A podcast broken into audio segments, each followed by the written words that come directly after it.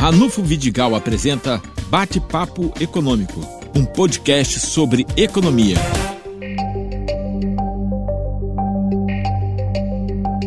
Bom, o nosso bate-papo de hoje é com o Roberto Shoa, ele é especialista em segurança pública. Mas também ele é do movimento Renova BR. E ele vai começar nos explicando os aspectos desse interessante movimento. Diga aí, Roberto. Olá, Ranulfo, tudo bom? É, o Renova BR surgiu de uma ideia do seu fundador, Eduardo Mufarrege, que em 2017 pensou que estava na hora de fazer algo para mudar o nosso quadro político. E ele pensou numa escola de formação política. O que, que seria isso? Um local onde pessoas comuns teriam uma qualificação sem custo, porque isso é bancado por doação de, doações de pessoas físicas, para que elas se tornassem lideranças políticas e pudessem fazer uma diferença no país. 2018 houve a primeira turma, foram 4 mil inscritos, foram 170 aprovados, se não me engano, onde 17 foram eleitos, deputados estaduais, deputados federais e inclusive senador. Eles vendo o sucesso de, de, dessa iniciativa, eles em 2019 abriram uma nova turma, se chama Renova BR Cidades e abriram inscrição e foram 31 mil inscritos, quer dizer, um número muito, oito vezes, 800% de crescimento, onde foram 1.400 selecionados. Nós tivemos aulas sobre educação pública, saúde pública, segurança pública, orçamento, processo legislativo, quer dizer, tudo o que um possível candidato ao legislativo ou executivo tem que saber para poder exercer o seu papel. Então lá as pessoas saem mais ou menos especialistas em políticas públicas, não é? Exatamente. Lá a gente é qualificado porque qual o lema deles? É pessoas comuns se tornarem políticos fora do comum. É aquela coisa da qualificação. Em Campos, a pesquisa de opinião pública mais recente mostra que saúde, segurança pública e transporte público são as grandes questões da cidade. E evidentemente que isso deve ter sido objeto de discussão lá com vocês, ou não? Foi, e, e muita coisa, não foi pouca não.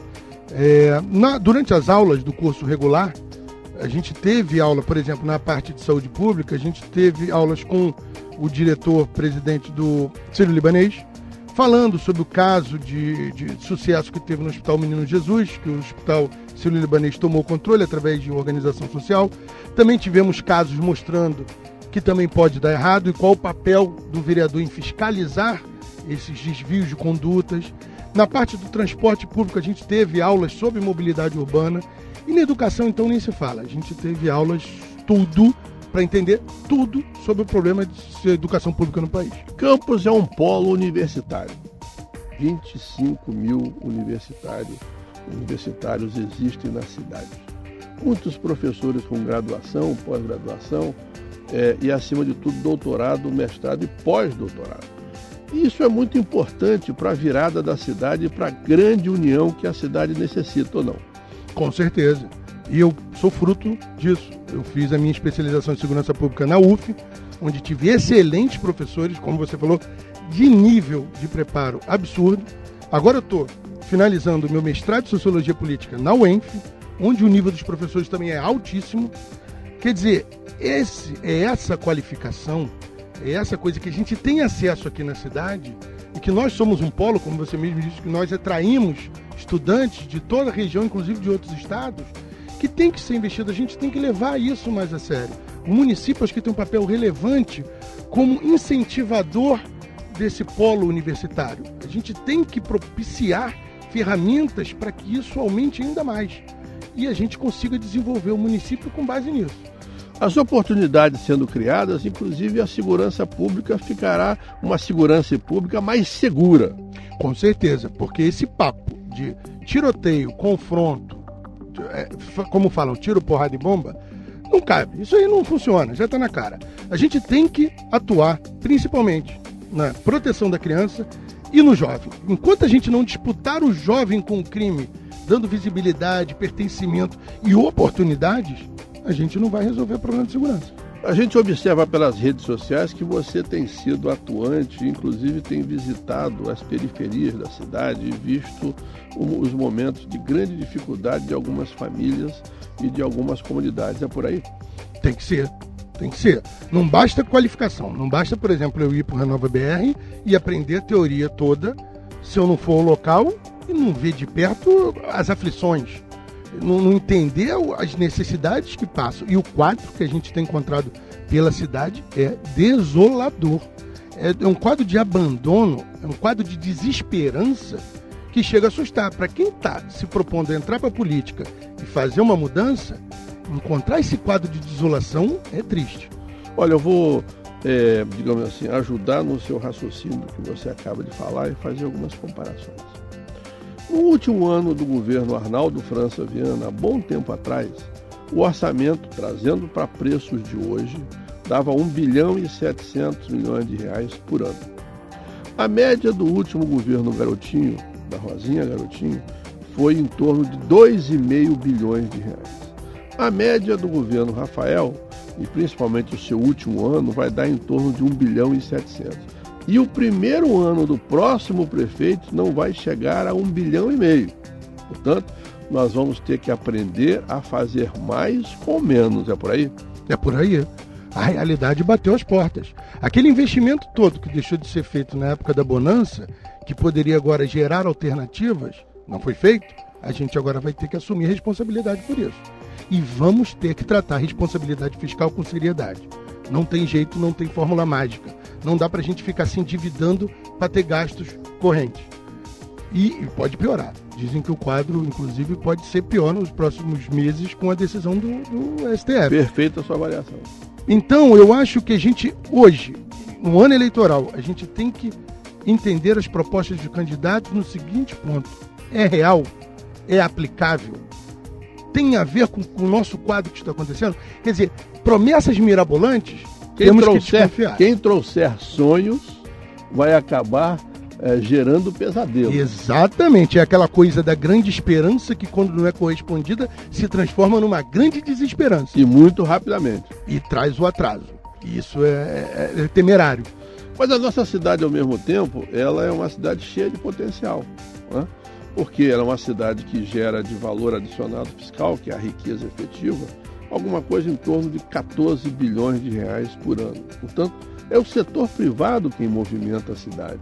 E mais, o setor privado ano passado gerou quase 3 mil vagas é, novas de empregos, apesar das enormes, enormes dificuldades do poder público municipal, não é isso? É, o poder público, eu faço uma crítica ao poder porque ele está deixando de atuar como incentivador da iniciativa privada, como um parceiro do desenvolvimento, muitas vezes para atuar como um sócio pesado, aquela coisa do eu vou taxar, eu vou impor muitas restrições e vou atrapalhar a sua vida porque eu preciso ele uma verba imediata. Ficar, ele precisa ficar mais leve. Né? Ele precisa ficar mais leve.